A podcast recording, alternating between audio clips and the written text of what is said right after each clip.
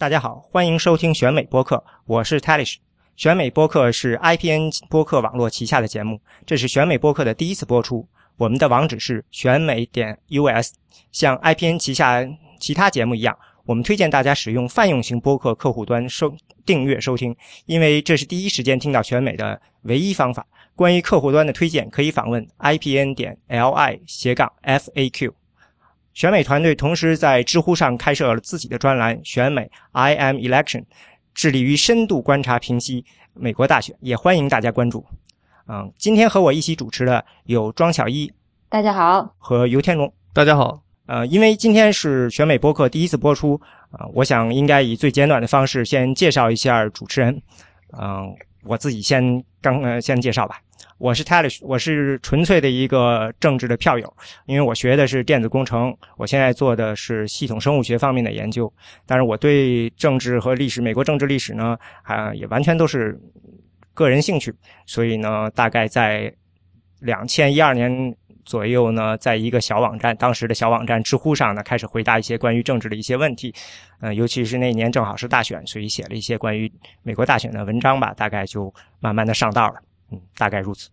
嗯，那庄巧一呢？你来介绍一下自己吧。啊，大家好，我是庄巧一。呃，我是学生大学国际关系专业的研究生。啊，现在在纽约的华文电视台工作。呃，我在二零一一年的时候曾曾经在这个智呃智库 American Enterprise Institute 实习，然后参加过这个呃作为这个志愿者。呃，在这个大选当时的这个大选辩论上面打酱油，然后啊，因为这个经历呢，开始对美国的政治非常的感兴趣。在一二年呢，还有一四年这个大选啊，还有中期选举期间呢，都开始给国内的一些媒体做一些这个。政治方面的呃，就是大选方面的报道和呃写一些文章这样子。然后呢，现在我也在跟财新合作，就是在开设自己的这个希拉里竞选周记专栏，一直在连载，就是观察，就是我对这个大选的观察，也会在我们的这个选美专栏上面，呃，知乎选美专栏上面，嗯，连载，欢迎大家关注。呃，小鱼，你说刚才你参加过一些呃总统。候选人的辩论，那大概那个是呃某一个党的，还是说是最后的那个？啊，当时是这个党内的辩论。我们是呃，因为这个 American Enterprise Institute 这个美国企业研究所是美国第二大的保守保守派智库。当时我们跟这个 Heritage Foundation 还有 CNN 三个机构就是一起 co-host 这个关于 national security 方面的，就是国家安全方面的这个党内辩论。是在啊，二零一一年十一月的时候。嗯，那挺好的。待会儿估计得需要你分享一些呃第一手信息。嗯，啊，尤天龙，那你介绍一下吧。大家好，我叫尤天龙，我是亚利桑那州立大学司法研究系的博士生，今年读一年级。呃，我对这个美国政治兴趣可以说是由来已久，从初中、高中时候开始就读一些这方面的历史读物。然后来美国以后，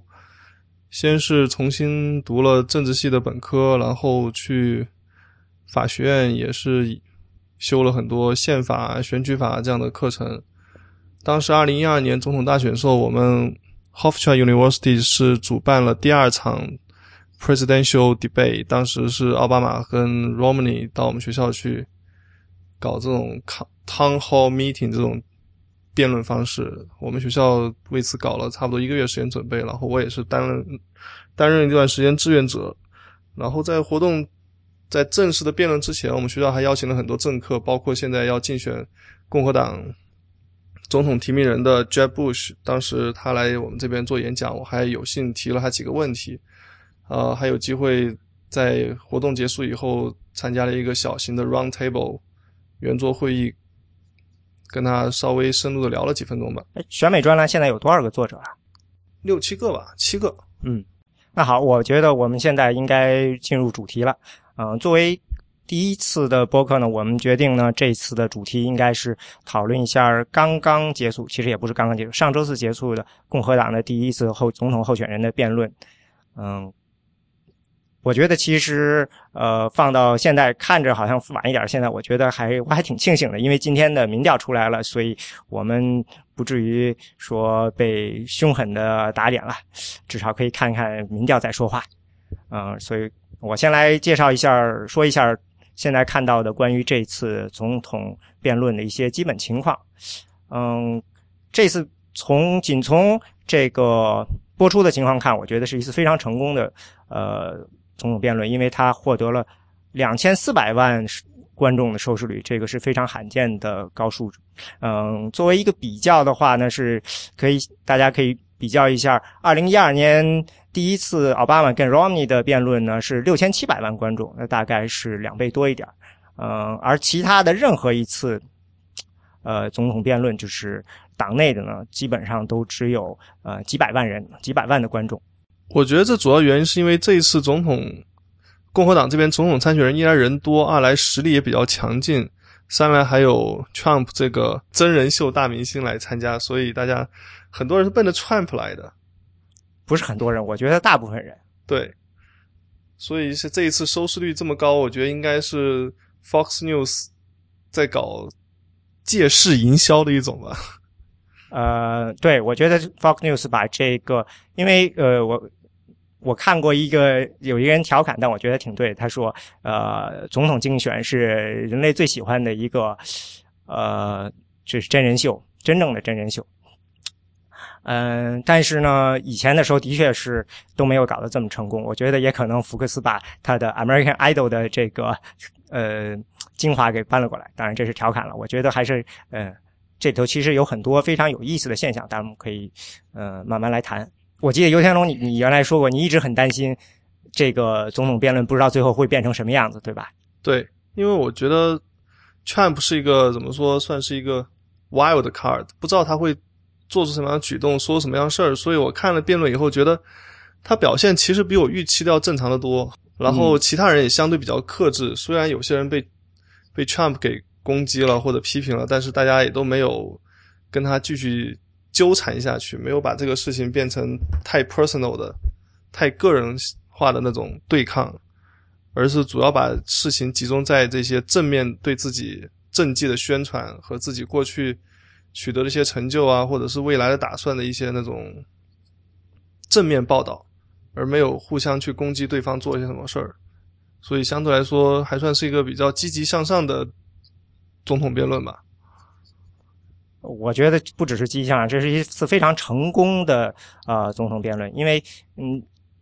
这么说，先说从成功的角度，如果我们对一个电视台衡量它一个节目的成功，就是收视率，因为收视率会带来广告商。可以说这一次赚了最大便宜的就是广告商，因为没有人会想到收视率有这么高，他们实际上他们肯定用一个比较低的价格买下来这些广告的位置，因为这一次的收视率是呃有线电视史上的应该是排到前十名了。在嗯第九名，在前面的前八名全部都是，呃美式橄榄球的大学的杯赛，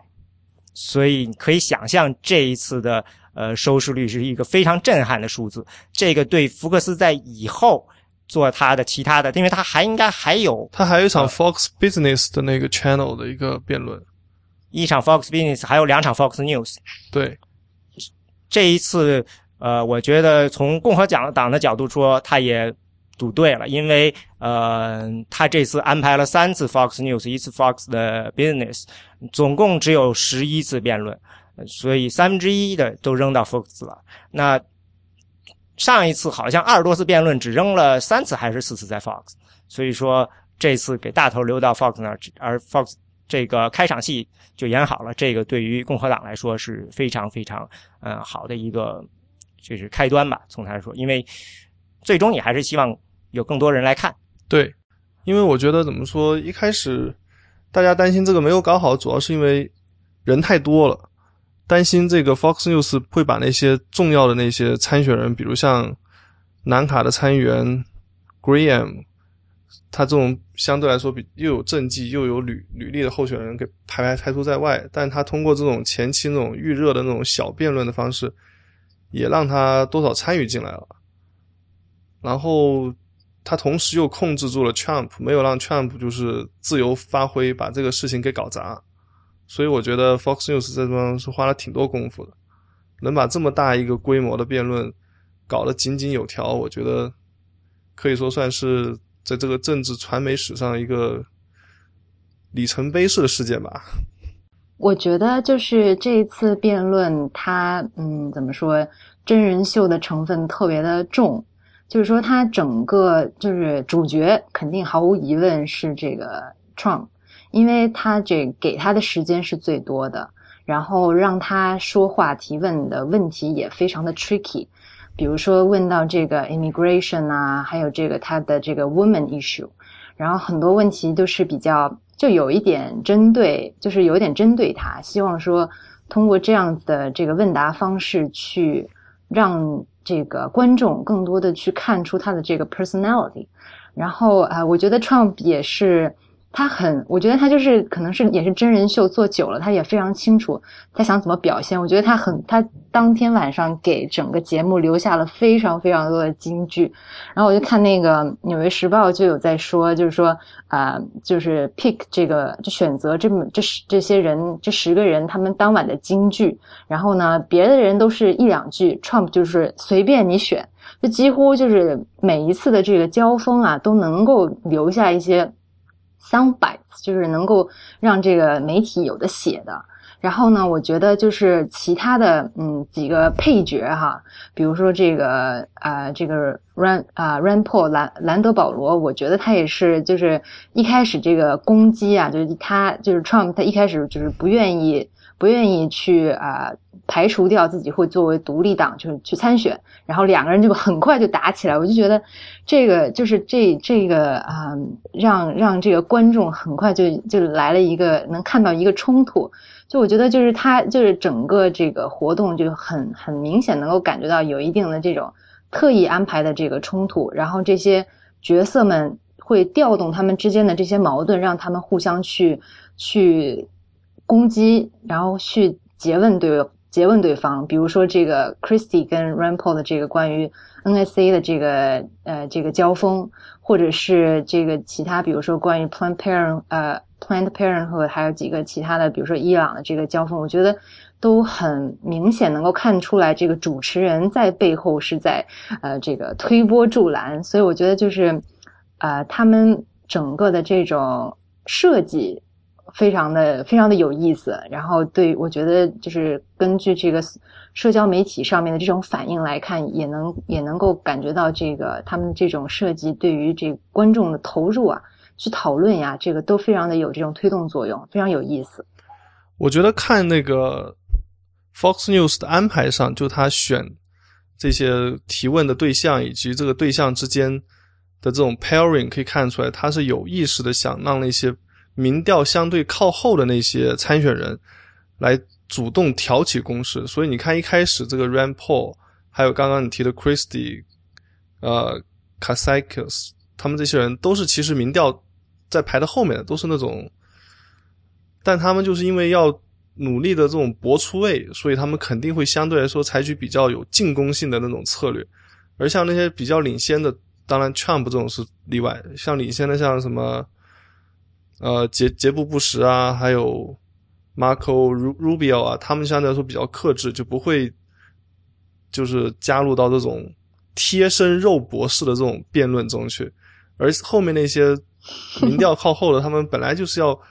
刷一个存存在感，然后给选民心中留下点印象，所以就是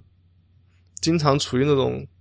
让我觉得那种口不择言那种吧，就是为了博出位，什么话都敢说，有时候。嗯，不过我觉得，呃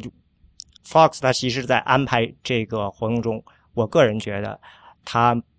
并不是刻意的追求呃这种大的冲突。嗯，其实你刚才比如说 Christie 和呃 Rand Paul 或者上来 Rand Paul 上来就跟这个 Trump 之间的冲突，这绝对都是他们自己创造。嗯，从 Fox News 的角度讲呢，我觉得他。安排的并不是一些特别特别呃激烈的冲突，比如在评价 Trump 的时候，他安排是 Casey 去评价的，然后 Casey 非常完美的解决了这个问题。但实际上他们俩之间的矛盾并不是那么大。嗯，我觉得在这一点上说呢，嗯，Fox 我记得他们这个在之前的这个准备会上，他们说的他们的基调是是大概是说，我们追求的不是一一个大满贯，就是全垒打，我们追求的是一连一连串的单打，就是说你要让这个呃整个这个辩论呢一直处在小高潮上，一直都处在小高潮上，但是呢你不希望说中间出现一个啊一个事情爆了。爆了以后呢，大家回头再想这个辩论的时候，就是这件事儿，没有别的了。似乎他们并不想追求这样一个过程，他们让这个爆点呢一直都有爆点，但是都没有大爆点。嗯，他们把这个 Trump 这个爆点其实是是拉开了，真的拉开了。嗯，呃，一直到最后这个最狠的问题，Megan Kelly 问的最狠的问题，你什么时候变成共和党的？其实放在中间才放的，这是一点一点的把这个这个刀。刀锋给慢慢的切下去，因为他知道这个呃 Trump 的这种感觉。我觉得到最后的，到我觉得他问到这个问题的时候，Trump 明显的有点抓狂了。你明显可以看到，他就算 Trump 自己，呃，就是别人可能觉得 Trump 这个，就像你刚才说的，Trump 可能这次呃结果呢，感觉大家感觉不错，但是让我觉得显然这个 Trump 他自己觉得他输掉，不然的话他不会在星期天的时候一口气做了四次民调。呃，不是四次，一口气做了四次的这个呃采访，在四个电视台，CNN、ABC、CBS 这个 NBC 四个台做了四次采访，然后一个一个一次一次的不停的去攻击。我觉得这是典型的 Trump 的风格，你用一牛顿的力去摁他，他就要用一百牛顿的力给摁回来。还从另外地方可以看出，那个 Fox News 在歧视 Trump 的地方，就是我觉得他们问的很多 Trump 的问题，其实和政治。和政治政策来说，都关联性不是那么大。比如，Trump 对女性选民的那些评价呀，或者是 Trump 那些公司破产的经历啊，你可以说这些事情算是 remotely related to 跟这个总统选举有关。但其实，相对于他问其他那些人，都是直接切入到他们那些政策上的那些立场和观点。但问 Trump 都是这些相对来说鸡毛蒜皮的事情。所以我觉得 Trump 感觉有种有的时候有种。怎么说，打的棉花上的感觉有劲使不出。比如他很想说说自己，呃，对某些事情的看法和观点，但他问的问题全都是他并不是很想回答的那些问题。我对这个的看法不太一样。我觉得，就是 Trump 他的问题是他根本，反正我我当时整场看完下来，觉得挺失望的，就觉得说，就是在具体议题上，其实我觉得 Fox News 有给他机会，但是他回答的都很烂。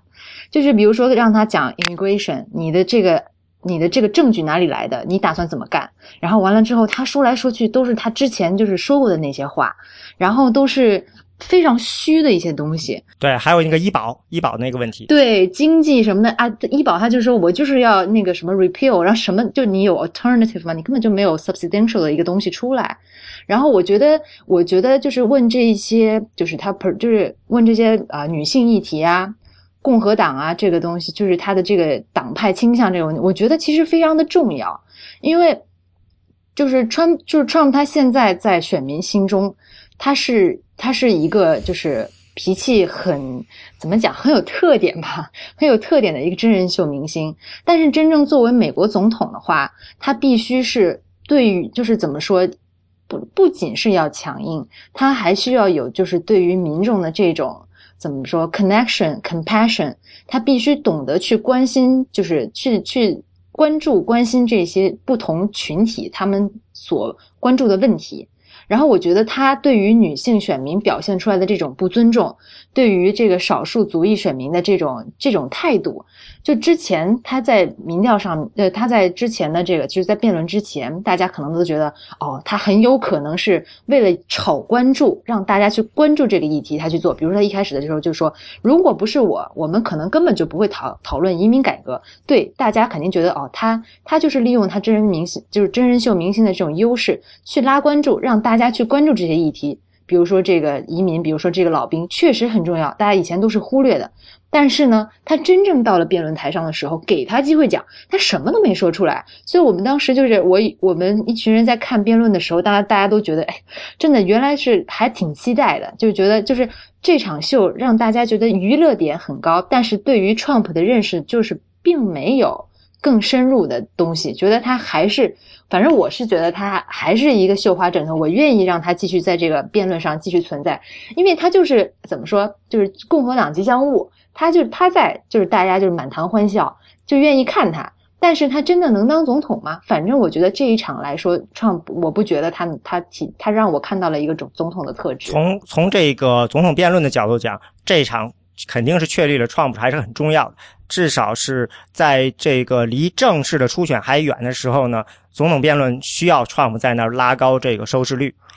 但我觉得你刚刚这样指责 Trump。并不公道，因为你说 Trump 没有提出那些 substantial 的那些内容，但我觉得也没有谁真正提出什么 substantial 的那些内容。比如像 Bush，他问他他如何实现百分之四的那个经济增长率，他也没有解释他是如何实现的，他只是描述现美国经济的现状，然后把注意力集中到奥巴马跟希拉里身上去。他唯一提出来的跟百分之四增长率有关的事情，这种 partial plan 就是移民改改革。其他具体怎么实现的？他甚至没有希拉里那天做演讲说的多。我觉得就是时间，你每个人，你想每个人一个问题可能就只有一分钟，或者就是甚至是还更少。他们其他几个人在回答的时候都能够举出很具体的数字，就是会让你觉得非常的啊，就是有说服力。但是我觉得 Trump 每次就是大手一挥，然后就是之前那什么啊，我会把工作拿回来呀，怎么怎么样，我会哎，我会建高，就是那个建一个高墙啊，就是很多东西，就是他在表，他在就是他他整个人。给人的感觉就是。他就很儿戏的在聊这些政策，不像比如说你刚刚提到的这个布什啊或者怎么，他们就会讲说啊，我之前做那个什么什么是怎么怎么样，然后我得到了我我用我之前的这种方式，在我们州内获得了什么样子的成果。就他和就布什和这个呃卡西奇他们两个人，就我印象还蛮深的。就是还有这个克里斯蒂，虽然新州的这个经济不太好，但是他在说的时候，就比如说从原来的这个不好的状况到现在已经是一个很巨大的进步。他们几个人在说的时候。都能够举出非常具体的一个数字，然后让就是让听众的感觉就是说他们是就不是绣花枕头，就真的是有有有有东西要要给美国的这些选民的。但我觉得，反正我在我我作为一个观众，我在当时看的时候，我没有感觉到就是 Trump 有 offer 到这些东西。其实呢，这个我觉得 Trump 的呃一个他的弱点就是他没有自己的一个。这个 advisor 的这个团队为他梳理他的具体的政策，嗯，他因为他很可能没有想到这么深，在他最开始的时候，所以他回答现在像关于女性啊这些问题呢，对他来说呢，实际上是最合适的。当然，对共和党来说，他们不希望看到这个，因为共和党怕背上这个 woman hater 这样的一个 label 嘛。但是对于 Trump 来，这是很自然的。嗯，不过我觉得。的确，很多人提出来说，好像看到说，觉得这次总统辩论的不够深入，所以我查了一下呢，嗯，这个很有意思了，嗯，庄小一你也问过说，呃，这个总统辩论这个这次设计这个安排有哪些地方？嗯，我就看了一下，大概两二零一二年竞选。结束以后呢，共和党呢内部得做一个调查，当然每次都也做了。呃，二零一二年他们也做了一个调查，就是相当于自我检讨吧。不过因为是输了，就是自我检讨。自我检讨当然其中呢一个很重要一部分就是关于初选那个辩论。呃，现在我们知道了初选辩论一个重要的当时的一认为错误的问题就是他们认为，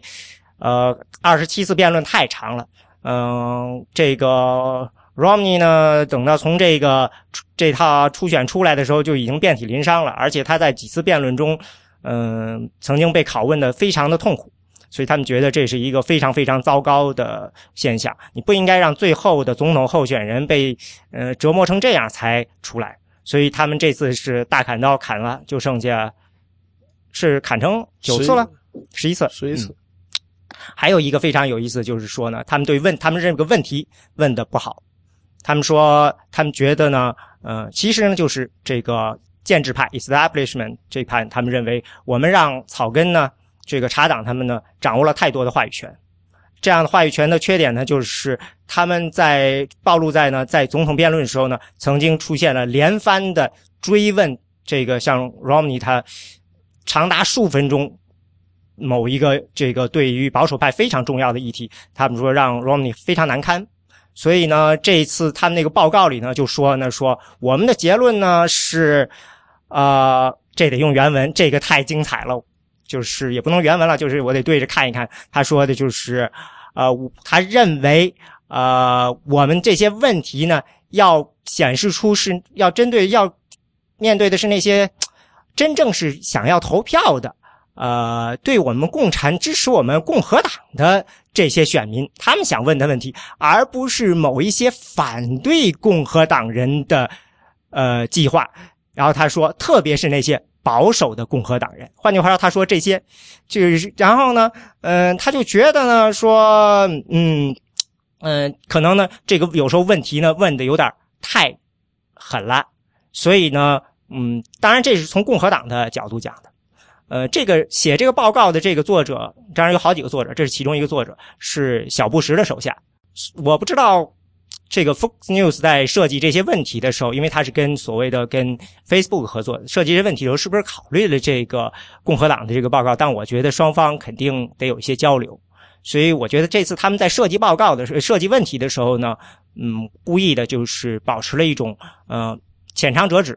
迅速的问来问题，然后我不希望这个你能够要对这个东西进行过于深入的追击，但是代价呢，就是呃，你不可能对政策进行过于细的解读，每个人无法非常仔细的解释自己，呃，整个过程呢就会变成一个，我就向选民陈述以最快的速度、最清楚的陈述我的立场，然后让选民来挑选，而不是让选民来拷问我。我就以我当时就二零一一年就经历的来就是分享一下吧，因为我觉得，嗯，今年因为它是砍掉了很多嘛，在一二年那一次的时候，我记得我们是就是就是专门是这个 national security 这个题，然后呢，它就专比如说 national security 这个题下面可能还有好几场，然后还有比如说社会政策方面的，因为当时就是整个的安排是。就是都是先肯定第一场估计也是这样子，就比较是就是有点介绍性质的。到后面的话，肯定是会会到会有机会，就是把这个辩论的主题设在这个就非常具体的一块儿吧。对我印象里面，就是整整场就是围绕这个 national security，然后我就觉得在现在这种情况，我觉得第一场就是 Fox 辩就是 Fox 安排的这个第一场的话。现在这一个水平，我觉得就是算是让大家都有一个登台亮相的一个机会吧。感觉后面的这个安排，估计也是会像以前那样子，是按照这个更深入的议题去辩论吧。所以现在的话，我我我我个人感觉，Fox 现在这个问问题的这种方式并没有太大的问题，因为大家很多就这么多个人，肯肯定是希望说能够最快的让大家对他们的这个一些比较。啊，就是个人这个这个人有更深的了解，然后我觉得反正就一场看下来，我觉得这一个这一个目的啊，算是达到了吧。因为蛮多，我觉得蛮多这个参选人都非常就抓住这个机会，非常好的去啊展现了一下自己吧。其实我觉得呢，嗯，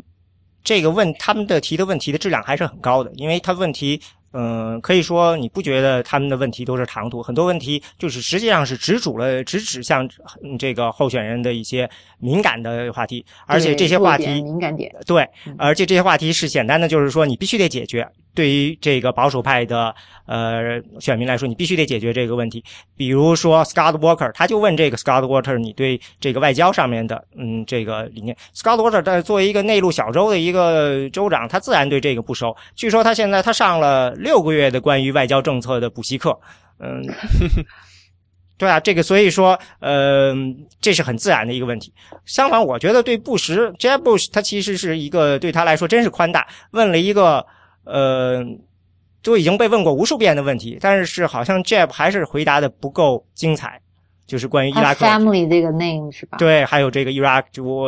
入侵伊拉克这件事情。我觉得问布什问的最难的那个问，最比较难的问题是那个他在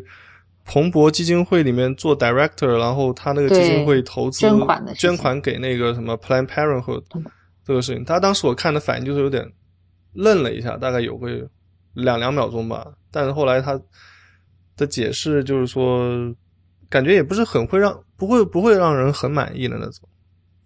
对他就是他当时就是说，哎，一个是他他那个他看那个报告的时候，并没有专门列出这个，所以他不知道。然后完了，马上就扯回他的这个，扯回他在州内，就是在州内子对他在州内就是推行的这些政策是怎么样，就是 pro pro pro life 这样子。然后我我是觉得就是杰就是杰布布什给我的感觉就没有就是 Rubio 那么在镜头面前那么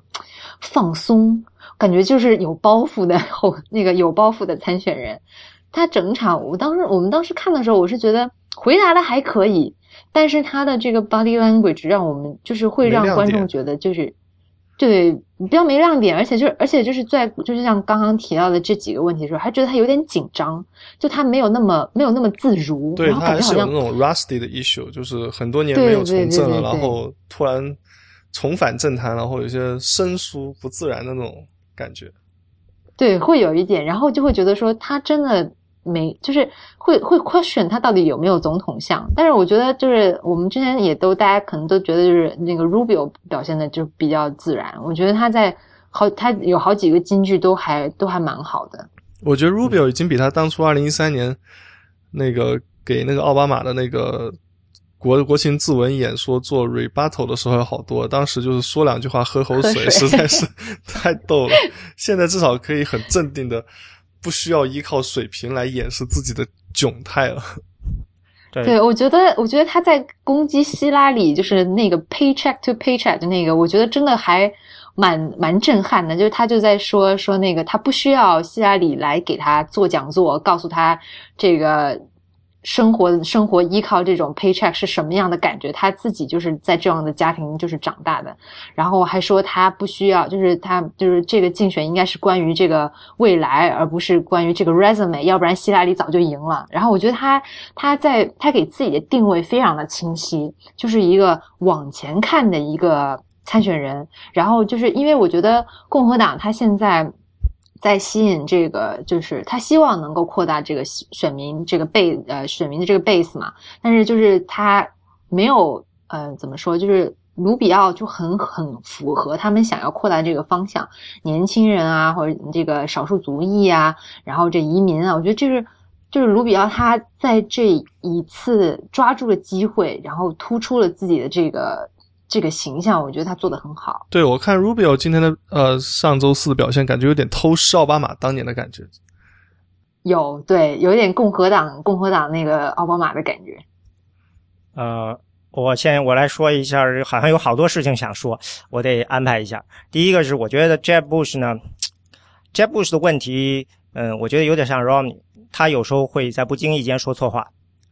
嗯，不只是这一次，他在好多次了。嗯，他前一段时间 Planned Parenthood 他就说错了一句话，之前关于入侵伊拉克他也说错了话，而且说的都是大错，错的到之后必须得赔礼道歉的这种。嗯，对，这个会是他的一个重要的这个所谓的 liability。另外呢，我呃，Rubio，你刚才说到说呃，嗯，Jeb Bush 问到这个 Planned Parenthood 他会愣一下，Rubio 其实也有一个瞬间，嗯。你如果注意的话，Megan Kelly 说到 Rubio 这个关于堕胎那个问题的时候，Rubio 那个眼神瞬间变恐惧了。我头一，我觉得这个你一般人可能不会发现，但是现在这时代嘛，可以重播了，你会看到他那个眼神歘收了一下，特别特别的恐怖，就是感觉他害怕了。但是我觉得他后来，他星期他星期天的时候又接受了采访，嗯，就有在问这个问题，又又被问到，我觉得他说的很好。他他在他很真诚，他就说他举例子，他就说呃，就是在就是比如说一个十几岁的小孩，然后就是一些一个小女孩现在遇到这样子事情，然后她必须要去面对这个问题，那到底是堕胎还是不堕胎？然后他觉得他说就是这是一个，他就他就我觉得他当时说的时候，把自己放到那个情境里面，就在在说这是一个很难的一个抉择，他承认这一点。但是他强调说，作为就是作为他来说，他因为他的这种背景，他认为他他会在这这么难的选择下面，他会选择就会就会 pro life。我觉得就是他后面的这个补，就是怎么说，呃，就是这个弥补，我觉得反正我觉得当时我看那个采访的时候，我觉得我觉得他做的很好。他的后来的反应是没有问题的，只不过当然是我觉得他反应有点决绝，呃，非常坚决，让人有点有点吃惊。呃，不过我的意思就是说，他在这瞬间表现出来的这一下，让我感觉到他有弱点。这个弱点呢，他不像有些人似的，你怎么问我都面无表情。他这个一下子就表现出来了，你能看出来。然但是就是非常短的时间。但我觉得这个不是弱点的弱点，反而会让他更显得怎么说人性化一点，不是那种。可不是那种太 tough 那种感觉，让他看你怎么样。我当时看他那个表情，就让我想起希拉里二零零八年在 New Hampshire 的那个哭了，那个热热泪盈眶的那一下，就是对对，突然被问到一下，然后毫无防备的，就是真情流流露出来。我觉得，如果我是个保守派选民，看他这种表现，我觉得，对啊，很正常，谁谁都有那么恐惧的一刻，但是如何 overcome 这个 fear，可能更显示出这个人的能力。我的理解不是这个理解，我的理解是他为什么会恐惧呢？因为这个问题，关于堕胎这个问题，我认为会在明年是一个 wedge issue。这个问题对谁都非常重要，他一定是意识到了这个问题特别特别的重要。那个 Planned Parenthood 这事情一出，基本上我觉得呃会持续相当长的一段时间。对，因为现在据我所知就是。反正宗教保守派现在就是比较关注这个问题，然后，而且你看 Plan Plan Parenthood 这个事情其实策划好的，共和不保守派这边，而且策划了好几年。我当年读法学院的时候，我当时是在一个那个 American United for Life 的一个呃反堕胎的法律援助机构里面实习过一段时间，当时正好是那个 Roe v Wade 的四十周周年，然后当时大家就在讨论，我们是不是要搞一个什么事情让大家。回忆起这个事情来，不是让这个 abortion 这个 rights，abortion 这个 issue 就是慢慢的 fade away。然后后来我想，这个事情可能就是他们保守派策划的这个大事件，然后正好赶在今年二零一五年爆出来，非得逼的这些共和党的候选人就这问题一一去表态。所以我想他们肯定会持续。我记得一零年还是一一年也对 Planned Parenthood 进行过一次类似的攻击。当时不是 Parenthood，当时是那个。是那个社区帮人找工作的那个吧？当时是那边有很多是奥巴马曾经工作过的、代表过的一个什么社区组组织，名字我不记得了。当时那个社区组织也是被人拍下来，然后什么呃问那些妓女的什么价钱啊，帮反正就是没有把政府的钱用的正道上的那种感觉。哦，这个不知道哎。反正不是政府的钱的问题，这个是关于堕胎的问题。堕胎的问题，二零一零年 Live Action Undercover Videos 同样的也是哦啊，那可能我就弄混了。呃，One Center was placed on probation，还是一定程度上呃比较成功的，就是那边 Planned Parenthood 认错了，所以这是一个持续的长期的呃攻击。我觉得到明年会是一个高潮，因为在同性恋问题上他们嗯比较难推进这个。会是一个比较有效的一个，呃，那我觉得就是这件事情出来，对于民主党来说也算是一个机会吧。特别是啊，希拉里作为一个女性，这个后呃女性参选人，还有就是民主党在这个议题上面就持续的这种是啊，在这个议题上的这个坚持嘛，我觉得会两就是双方最后肯定会会。吵吵起来，对啊，所以说前几天布什 Jeb 布什那句话就非常糟，他在说 Planned Parenthood 说，我觉得女性不需要这么多钱搞健康问题。然后呢，马上希拉里就在推上 Twitter 上就就发了一个说，Jeb 布什不认为女性需要这这个呃这个健康保险，是类似这样的一句话，嗯，所以。这不是不得不道歉吗？说我说错了。但我觉得，就是美国民众对于堕胎和对于同性恋的看法，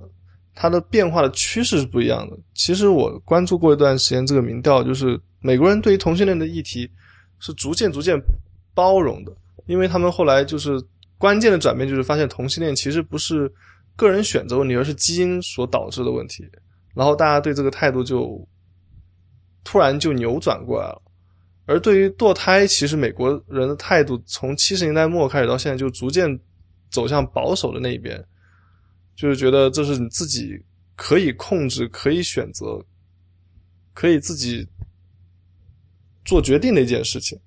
所以大家对于堕胎态度其实已经不如当年那么，呃，怎么说包容？所以希拉里如果继续打这个问题的话呢，其实他其实是民主党是处于一个防守的姿态，就整个这个选民的不，你把这个问题写成是共和党是 woman hater，这是重要的。他们要把这个问题扭转成这个方向来讲。对，唯一的办法就是把这事转守为攻，就是把共和党不光是和 abortion 联系在一起，而要把和整个女性选民给联系在一起。但是我觉得女性选民本来就是支持，本来就是大部分支持民主党。民主党就算再怎么炒作这个议题，他也未必能多拿到多少票。但是我觉得，就是共和党里面，因为这个 Planned Parenthood 它不仅是有这个堕胎相关的这个服务嘛，也有很多，比如说这个身体检查方面的各种这个拨款。那我觉得共就是共和党，如果真的一直要喊 defunding 就这个东西的话，我我感觉可能也会就是呃伤及自身吧，可能未来的时候 defunding 这个事情肯定是呃很难办的，因为那边民主党只要一 filibuster 你就搞不定了。所以，我觉得像什么现在这种什么 re repeal 啊，什么 defunding 啊，都是口头上说说，然后向选民表个态，然后让大家知道我有在做这个事儿。但这个事儿成不成，他们也知道这事情不取决于他们自知自己的事儿，对吧？但是他们这个姿态得摆正，就是得让选民知道他们的确是有努力过。但是不成的话呢，是因为敌人太狡猾。所以说，对于这些候选人来说，这是一个必须回答的问题。所以，这个 Rubio 在这次的这个辩论中，他斩钉截铁，他甚至跟他以前投票表态其实去的确是不一样的。他干脆就更进一步，我坚持，我同意在任何情况下都不能堕胎。他干脆就这么说了，等于直接向保守派选民说清楚了这个立场。这个是非常对他来说，他显然认认为这是一个非常重要的机会，赶快把这个说，把这个包袱给撂到。那我觉得他这包袱也就只是暂时撂掉了。等到如果他真的成了那个被被提名人的话，到了大选阶段，他这问题还是可能会被对方给挑出来。当然，他现在他是得先把这个提名给确保了。所以他们现在，所以我一开始我就说，他们就是感觉有时候说话有时候口不择言。如果是我的话，我不会把事情说这么这么狠。毕竟这还只是第一次，后面辩论机会多得很，有多的是机会可以。自己来定义自己的立场。现在把事情给说说绝了，那最后我相信希拉里的人肯定把这话记下来说啊，Rubio 在二零一五年八月几号说了这番话，然后以后就做一个广告，然后到 Ohio 里面去播一播什么之类的。我觉得这一场还真的有蛮多就是黑历史，到时候肯定会被用作攻击广告。对，因为大家就说话说的表态表太决绝了，感觉就是恨不得第一场就把所有的。就先抢一个怎么说旗杆吧，什么跟就跟那种 F 一赛车要抢个杆位一样的，一下就把这个精力全立场全抛抛出去了。但是我觉得不需要把事情说这么明，有些事情。你你先要从初选中脱颖而出啊，嗯，这个这是非常难办的一件事情啊。对，我觉得像那些今天这么多人民调靠后的，比如像什么 Rand Paul 什么他们这些人。如果他们要搏出位，我好理解，因为他们随时可能会被后面的那些 Fiorina 那些人给取代掉，下次可能就没有机会上来了。但是像 Rubio，他其实虽然不像什么 Jeb 或者是 Trump 这么这么处于稳定的领先态势，但他也绝对不会落伍，也不会拉拉拉到队伍后面去。他完全不需要把自己这么早的暴露出来，他就应该就跟长跑一样的，先跟着领头队伍跑，然后等到最后冲刺时刻，然后再一马杀过去。这不同人不同的策略吧，嗯，就像 Scott Walker 是先走先走保守，然后他都已经明确说了，我先保守，然后再往中间靠。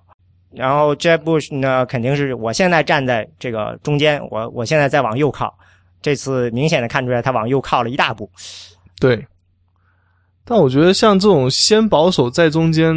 ，Romney 的经历已经证明了这个方法不可行，所以我觉得是。那个什么 Walker 和 Rubio 采取这种策略，估计也会重蹈当年 Romney 的的错误吧。我感觉现在可能太早了，就下对，现在太早。Romney 当年他变化也是差不多到了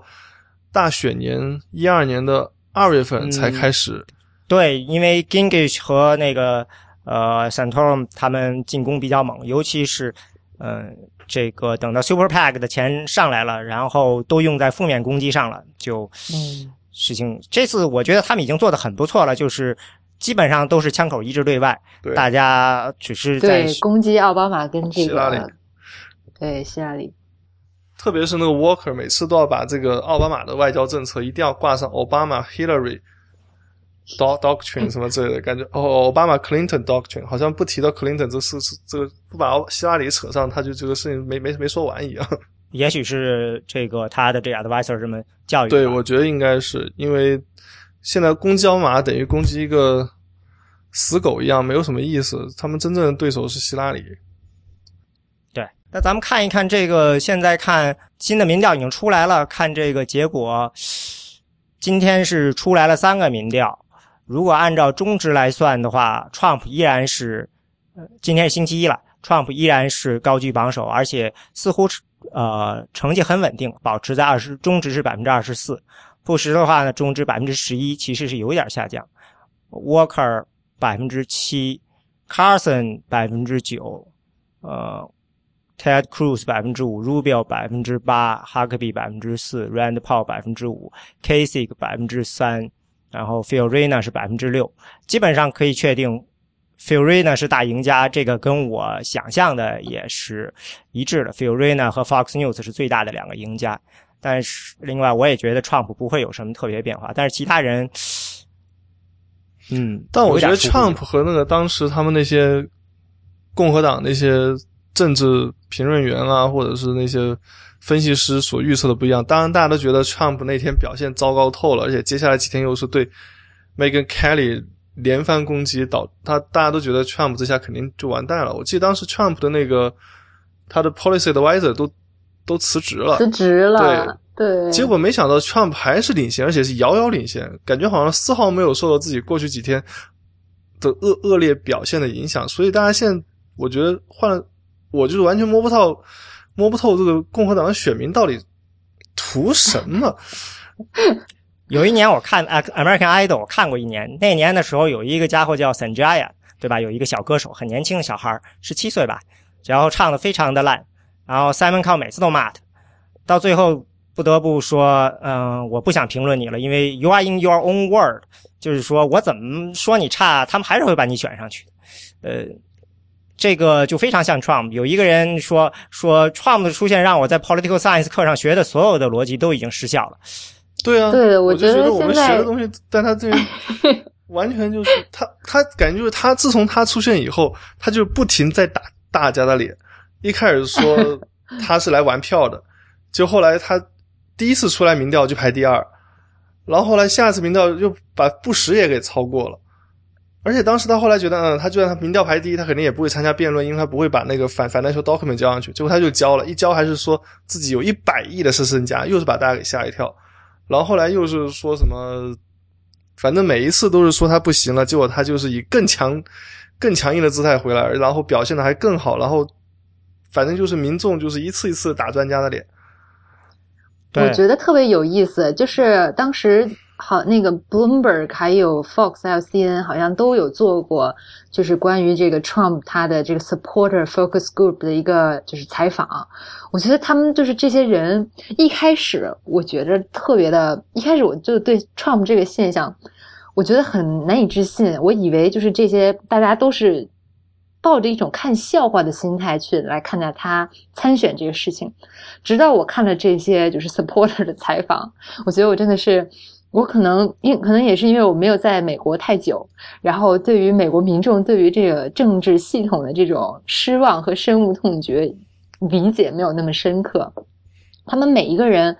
就是对于 Trump 的出现都是非常非常的就是 exciting，觉得说啊，我们从来没有见过这样子的这个这么一个参选人。然后呢，他对于所谓的这些什么 political correct，或者对于这个什么这些什么建制派啊，这大家觉得在系统里面混得很开的这些政客，我根本就是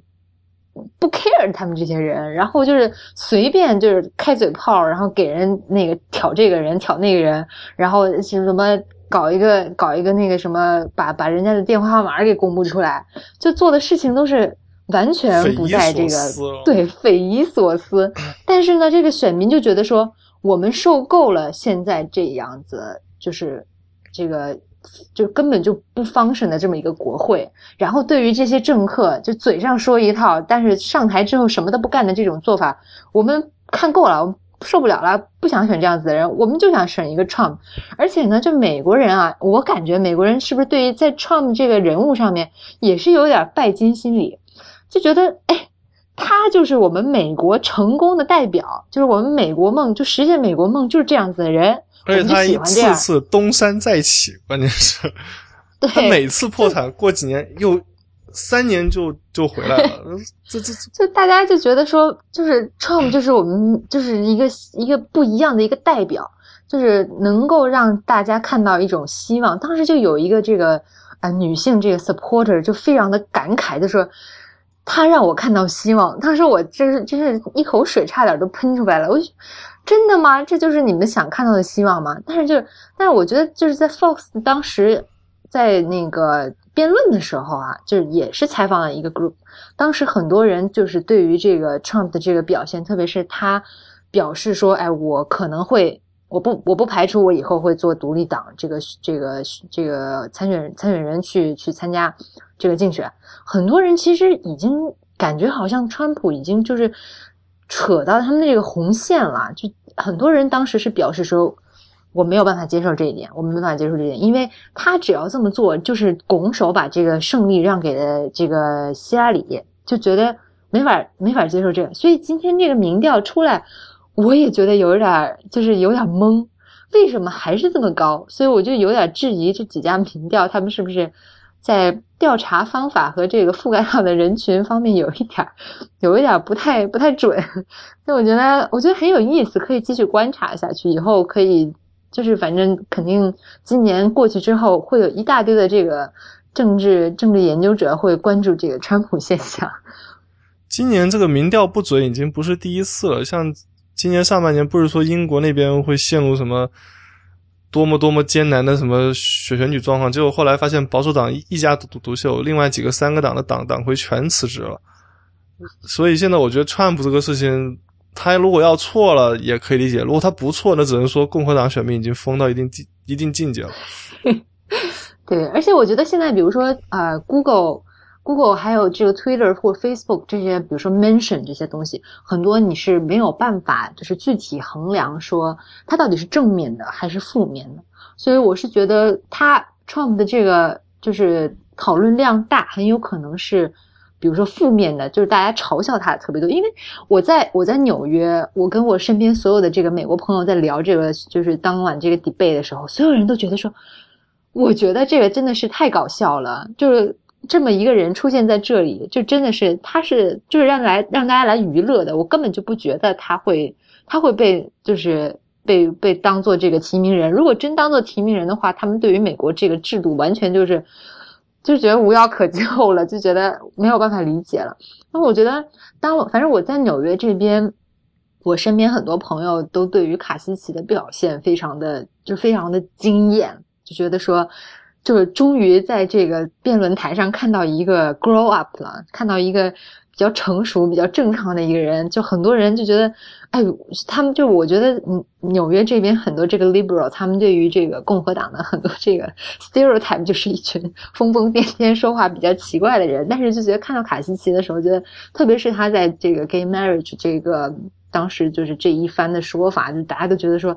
很很喜欢，很觉得是。非常的就是对于对于人对于不同的这个在 shadow 里面一群一这种人群都有一种同理心同情心，真的是有这种总统像吧？所以我就觉得我我是觉得就是卡西奇这次的这个民调啊不高，但是我觉得后来肯定会。会，我我感觉我对他还是蛮有信心的。我觉得他以后会继续崛起。但是对于川普这种民调这么高，我感觉就可能就跟当时这个那个就是这种啊，Sarah Palin 这种狂热一样吧。大家觉得说哦，他在的话会笑话会特别多，特别 entertain entertaining。但是他真的能够就是当当总统，当当什么就是政客嘛？我觉得大家肯定是。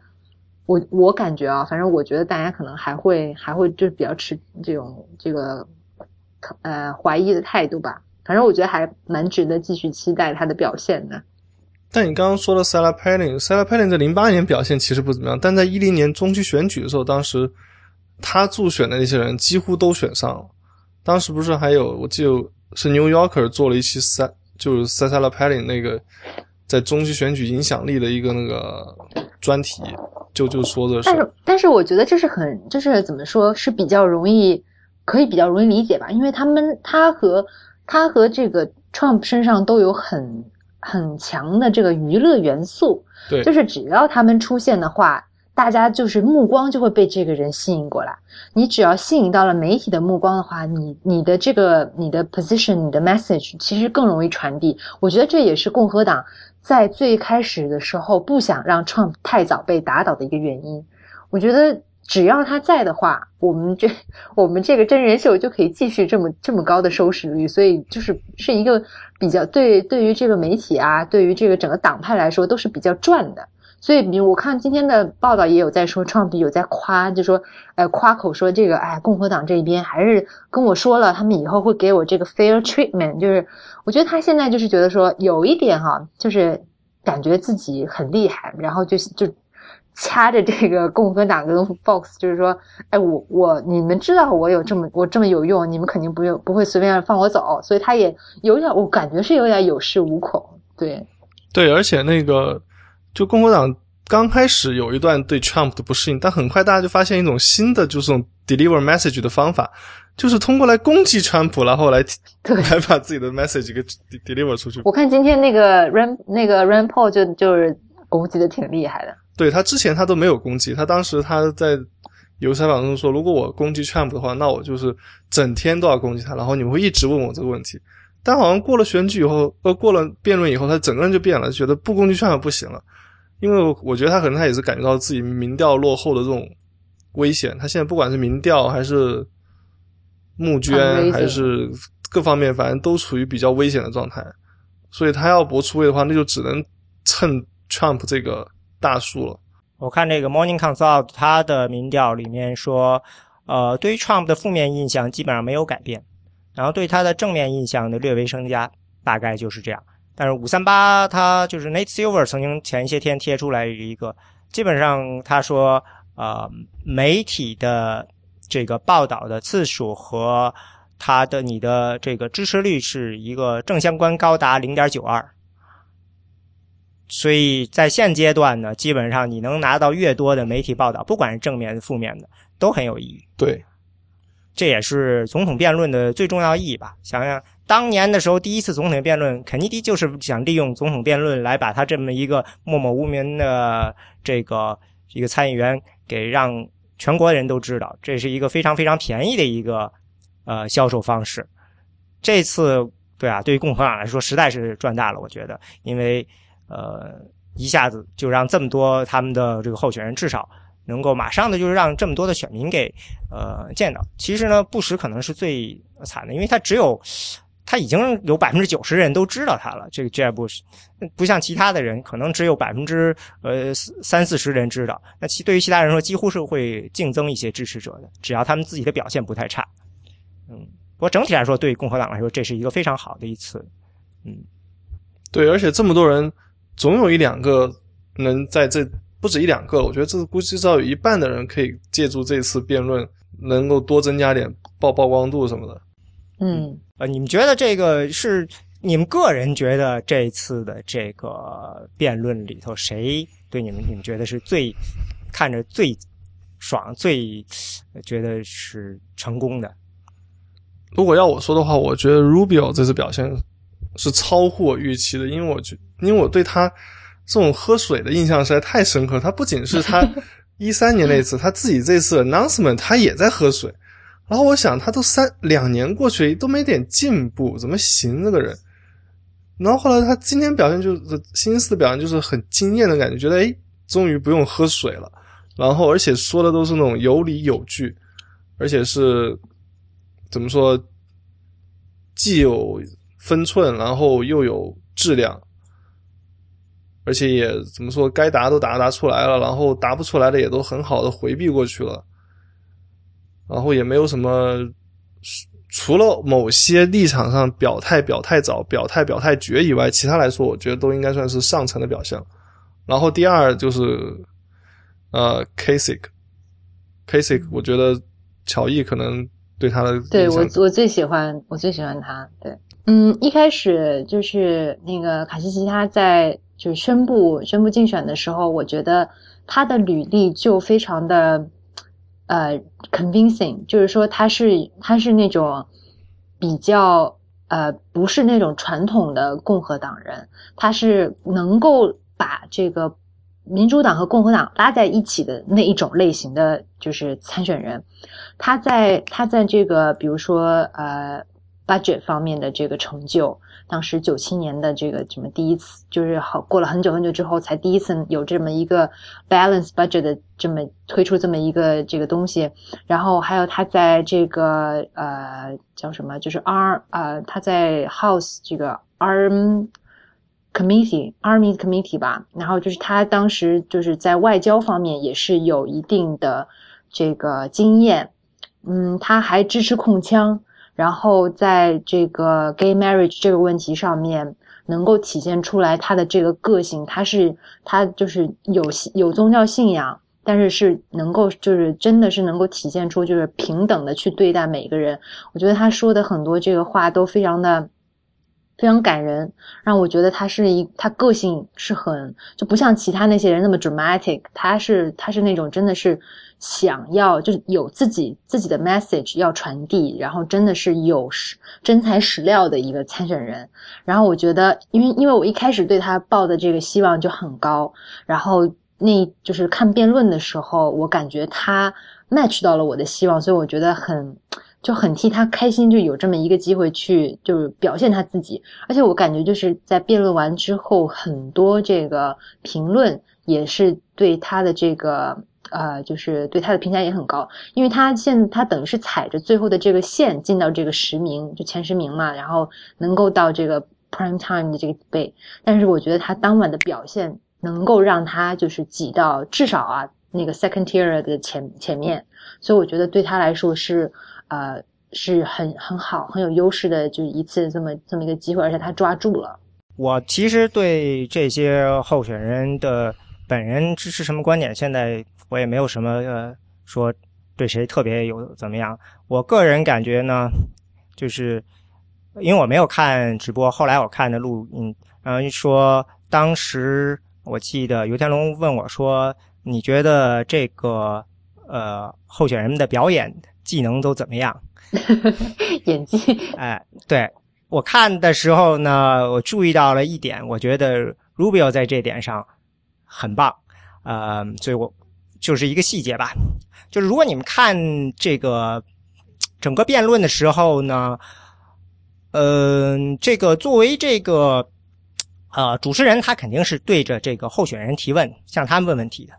那如果你回答问题的时候呢，实际上这个理论上，我是说这个问题呢是代表不是这个候选人问的，他只是代表大家问的。所以说呢。从一定程度上，你如果回答问题的话呢，你是是对所有的选民来回答这个问题。当然，我觉得他们都比较习惯性的对着后续这个主持人回答这个问题。但是呢，摄像机呢其实是在旁边的，所以呢，你会看着这帮人都歪着头在那回答问题。这个当然也没有什么大的问题了，呃，因为大家可能能理解这是一问一答。但是到最后的时候，有一个就是总结陈词。总结陈词已经说的很清楚了，就是你们最后有什么话，这个实际上就是我们不是在问你问题了，你自己说吧。所以呢，你对象明显的是应该面对所有的这个呃选民的。但你如果看这些候选人做总结陈词的时候，呃，大概 Rubio、Scott Walker、Huckabee 都是面对着摄像机的，所以说说明他们知道是哪个摄像机是对着他们的。他们并不是说我不知道，所以我就对着这个主持人在说，他们是知道的。其中，我觉得 Rubio 是真的非常真诚的看着这个摄像机在，呃，说话，所以他就像真的在看着你似的。这种这是非常重要，你需要拿眼神跟这个选民沟通，而其实选民不在你面前，他是一个镜头，但是你还需要显得非常真诚，这是一个需要一些表演技能的。呃，我举一个特别特别著名的例子，那是一九一九八零年这个里根跟卡特的这个总统辩论，现在应该在网上还能看到这个视频。最后的时候也是总结陈词，那个时候呢就是大摄像机最后推到你脸上去。如果你看卡特呢，他看着这个摄像机，但是他眼神就明显的不喜欢看着摄像机，他眼神就飘忽不定。但是你换到里根的时候，哇！那就是真是一个电影大特写，他就看跟就跟看一个情人似的看着你说：“我真希望你们要珍惜这个机会，你们下星期应该去投票。”这样，这就是一个非常非常经典的瞬间。就是为什么说里根是那么有亲和力的一个这个呃候选这个总统？我这个真是从这些细节上一点点堆起来的。嗯，如果你看其他人，除了这三个，像呃 Jeb Bush。他的他其实也是意识到了，这是要向所有的选民说话。但是他其实他当时的时候呢，他是左顾右盼，他的对象显然是在场的所有观众，而不是这个摄像机前的那两千多万观众。所以他左看右看的。另外，像呃 Rand Paul 好像也是这样的。其他人呢，就基本上都是盯着这个，还是盯着主持人说话，似乎没有意识到这是一个。需要你去向所有的选民去倾诉的一个时刻，所以我觉得从这一点上，Rubio 显然是他的这个 advisor，显然给他了一个非常非常好的建议，让他最后让我觉得马上就觉得，嗯，这个家伙真的知道该怎么表现自己，嗯，让他觉得我是这个人民的一个候选人。哦，我觉得那有一个很好玩的，有很多人在说这个 Fox 有一点不好，就是那什么。他在就是在下午五点那场的时候，老是老是给那个特写，就是看到那个啊，那叫谁，Lindsey Graham，他垫了他垫了一个垫，就脚下垫了一个那个垫儿，就是让他站的显得高一点儿。那他很矮吗？对，然后然后他们就很多那个很多很多人都有在批嘛，就是说说这个 Fox 他们就是分成两场，就很 humiliate，就是。很 humiliating，就是让这些让这些就是 kids table 的人，就是有接受这样子的待遇，而且那个当时那个五点那场几乎就是全场没什么人，他还一直给那个就是就放就是那个镜头打过去看到主持人，然后后面都是空的，然后就觉得反正他们就有一些就是在在批那个 Fox 的这个安排吧。嗯，对，这个有一些细节什么的，然后就嗯就是说那个对那个。这个这个 Lindsey Graham 特别不公平，老让老让大家看到他矮。是啊，其实我印象中 John McCain 也不高，我跟他握手时候，我觉得他特别矮。谁？John McCain 也不高。哦，是吗？其实我觉得这一次布什应该占了身高优势了。他不仅站在中间，他本来他就有那个嗯呃 six four，所以就显得就是他比周人高一截。就乍一眼看过去会特别好。对他乍一眼看就觉得这种。鹤立鸡群，而且就是大家不说话的时候，其实挺有总挺有总统像的。说话就有点 露馅儿。对，说起来啊，这个有有一个这个视频呃音频，他们叫叫做这是 Gregory Brothers 他们做的，叫 We Need Brain，这明显的是这个调侃的，但是呢，他们把这个呃总统辩论里精彩的句子都给呃砍了出来，然后呢做了一个鬼畜音频呃唱歌的。哎，做的还挺不错的，大家如果有兴趣可以看一看，还是可以笑一笑的。谢谢大家收听选美播客，并坚持到我们首播的终点。选美播客是 IPN 播客网络旗下的节目，我们的网址是选美 .dot.us，我们的知乎专栏是选美 IM Election，我们的新浪微博是 at 选美 IM Election，中间没有空格。我们的 Twitter 是 at 选美 US。最后，欢迎大家收听 IPN 播客网络旗下其他的精彩节目，包括 IP 公论、嗯未知道、内核恐慌、太医来了、流行通信、硬影像、无次元等。再会。